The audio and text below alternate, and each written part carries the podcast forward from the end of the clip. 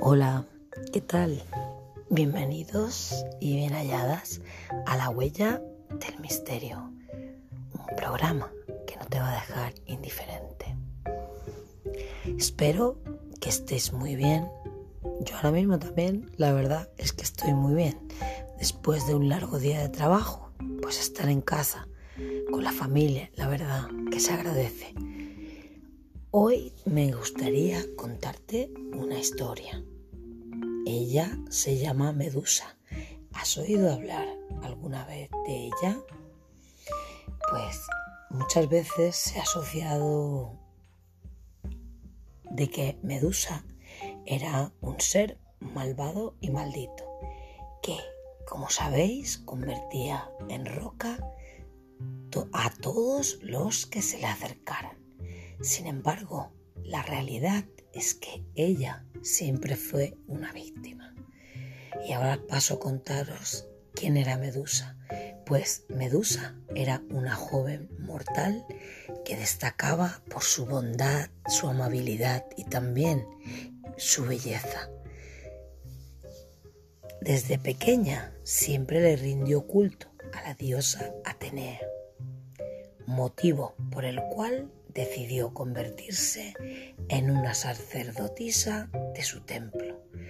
Uno de los requisitos para ser parte del culto era conservar la pureza absoluta, es decir, ella debía continuar siendo virgen y conservar, conservarla.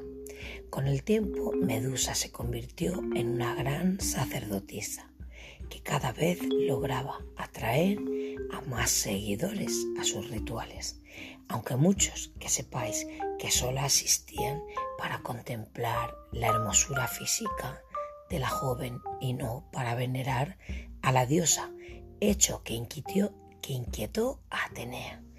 Pero desde el Olimpo, Poseidón observaba todo, como la relación entre Atenea y el dios de los mares era conflictiva, este último decidió que atacar a Medusa sería el mejor modo de desquitarse con la diosa. Un día, mientras Medusa se encontraba en el templo de su deidad, Poseidón apareció y la poseyó por la fuerza, corrompiendo de esta forma a la joven. Mientras ella lloraba despavorida y muerta de miedo, Atenea apareció indignada y avergonzada e insinuó que de no haber sido por sus actitudes exuberantes, su templo jamás hubiese sido deshonrado de tal manera. Y con ello le impuso un castigo, convirtiéndola en el monstruo que convertía en piedra a quien la mirara. Conforme fueron pasando los años, muchos soldados se enfrentaron a ella, pero todos acabaron convertidos en estatuas. Pero un día llegó un héroe llamado Perseo, quien finalmente acabó con su vida, cortándole la cabeza.